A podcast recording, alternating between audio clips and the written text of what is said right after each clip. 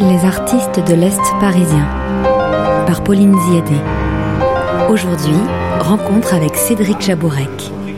Bonjour à tous, nous sommes aujourd'hui au Méliès en compagnie de Cédric Jabourek qui a écrit notamment Trotzef pour lequel il a eu la bourse Beaumarchais en quelle année?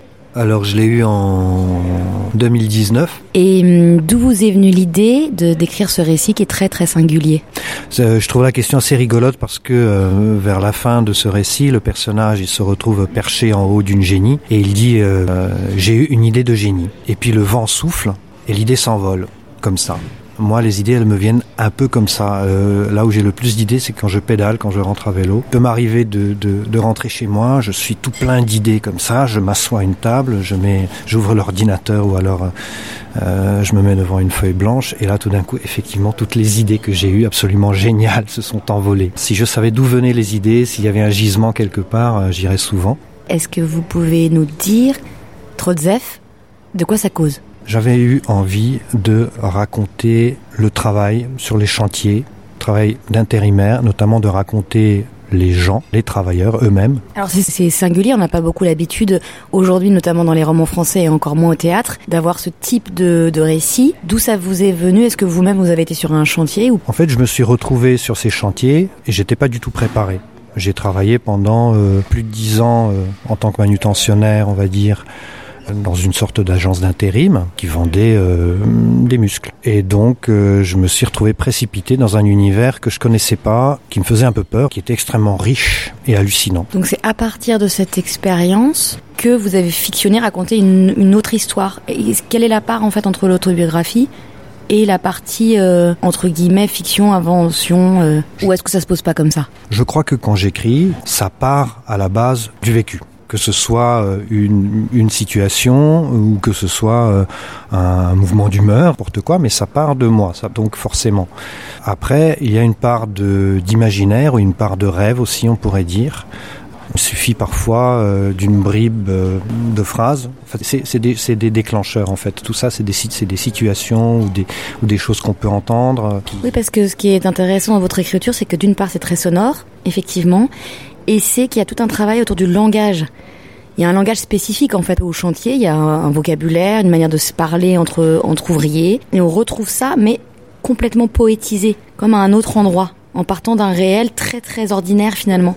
Et ça crée une forme littéraire à part entière. Peut-être c'est c'est la façon dont j'entends les choses. Dont elles résonnent en vous au moment où ça se passe oui, sans doute. J'étais frappé par la langue, la façon dont ils utilisaient les mots, euh, euh, dont ils construisaient les phrases, euh, que ce soit parce qu'ils venaient de milieux sociaux différents, que ce soit parce qu'ils étaient d'origine étrangère, qu'ils maîtrisaient pas complètement le français, et en même temps il y avait une sorte de, de spontanéité dans, dans l'expression qui me fascinait.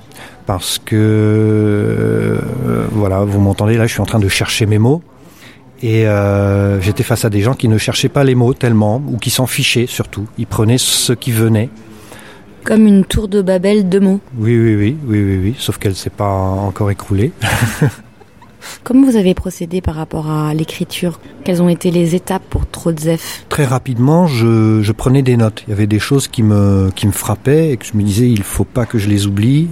Il y a une prise de notes au début, euh, donc j'ai déjà des traces de ce qui s'est passé ou de ce que j'ai entendu. Parfois, ça pouvait être effectivement une phrase. J'y avais quelque chose en moi qui était de l'ordre de et de la fascination et de la colère également, parce que j'étais pas, en même temps, j'étais pas tout à fait heureux à cette place où j'étais. J'avais aussi le sentiment qu'il fallait que je raconte ou que je dise quelque chose qu'on n'a pas coutume d'entendre une réalité en fait. J'avais envie de décrire une réalité plutôt que de faire un pamphlet politique. Ça m'intéressait pas tellement. J'avais plutôt l'impression que je pouvais euh, être un passeur quelque part. J'étais un transfuge parce que je me suis retrouvé dans un milieu que je connaissais pas très bien. Parce que là, on se situe dans, dans quelque chose qui n'est pas une dénonciation politique, qui est un objet éminemment littéraire, mais euh, il y a quand même un choix politique qui est de mettre à jour une situation et des gens dont on parle pas ça n'a pas été pensé comme un choix politique. C'est seulement euh, très vite on se rend compte que ce sont quand même euh, des gens qui travaillent à l'ombre, hein. des gens qu'on ne, même si on les croise, on ne les voit pas. On les croise tous les jours, hein. on les voit euh, avec nos yeux, mais on n'appréhende pas vraiment leur réalité et leur, leur voilà leur façon d'être, leur, leur vie, etc. Donc j'avais surtout envie de,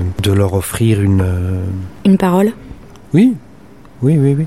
Est-ce que Trotzef a été joué, repris? C'est une pièce de théâtre C'est un roman C'est quoi? J'ai commencé par euh, écrire ça comme un monologue. C'est une sorte de monologue intérieur. C'est une pensée euh, intérieure qui se déroule, mais arrive très vite plein de personnages. Est-ce que ça a été joué ou pas du tout? Ça a été joué par une compagnie Influence Scène qui ont fait une très belle représentation musicale justement, avec des musiciens euh, qui deviennent du coup les personnages du récit et ça a été euh, euh, présenté euh, par les élèves du Conservatoire dramatique d'Orléans. Quels sont vos projets, Cédric Jabourek J'ai plein de projets d'écriture. En ce moment, j'essaye d'avancer sur une pièce de théâtre. En tout cas, j'aimerais que ce soit une pièce de théâtre qui s'appuie sur une expérience récente que j'ai eue lors d'un voyage à Cuba qui m'a frappé. Et à côté de ça, j'ai un autre projet plutôt d'enquête, d'écriture autofictionnelle, on va dire. J'ai envie de travailler sur un paysage, sur un, sur un pays et sur un paysage. On vous souhaite euh, bonne route, Cédric Jabourek. À tout bientôt. Et rappelons que Trop de Zef est édité aux éditions du Cygne et disponible dans la librairie Folie d'encre à Montreuil. À bientôt. Merci. Les Kanaks. Je vais te dire, au début tu prends tous les boulots, jamais tu dis non. Tu prends, tu prends, tu prends. Jamais tu dis j'ai une femme, des enfants, ma mère elle vient de mourir. T'y vas. Mais fais gaffe à ton dos si tu veux durer. Faut garder le dos droit. Toujours, tu comprends? Et tu baisses les genoux comme s'il y avait des ressorts. Comme si t'avais un balai dans le cul, quoi. Y a que comme ça que tu vas durer. Je t'ai vu, tu sais, au Grand Palais, quand les gars ont lâché les caisses, qui voulaient plus monter le matériel à la main dans le grand escalier alors qu'il y avait un monte charge à côté. Je t'ai vu, va. T'en fais pas. C'est pas grave, t'es nouveau. T'essayais de porter tout seul. T'osais pas désobéir. J'ai vu que t'avais un livre quand t'es arrivé. C'est rare les mecs qui lisent. T'es un intello, c'est ça? C'est pas grave. Je m'en fous, tu sais. Et ça parle de quoi? La vie de Géronimo. Hmm. C'est lui sur la photo? On dirait un blédard. Il me fait penser à Douma. Tu as vu Douma, le black? Tu sais, le petit costaud celui qui est arrivé en costard, on dirait un prince qui s'est mis du parfum à la fin du chantier. Il a toujours la classe Douma. T'as vu? Il a toujours l'air en colère, on dirait qu'il fait la gueule. Comme ton Géronimo, là. Il a l'air fier pareil. On s'est tous échappés de quelque part ou de quelque chose.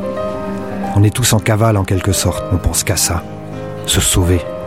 Regarde Marcello. Tu vois Marcello, le napolitain qu'on comprend pas souvent ce qu'il dit, ben lui, il est parti à cause de la mafia. Tu comprends pas toujours ce qu'il dit, mais c'est pas grave. Des fois, on dirait qu'il chante. Si ça se trouve, il chante pour de vrai.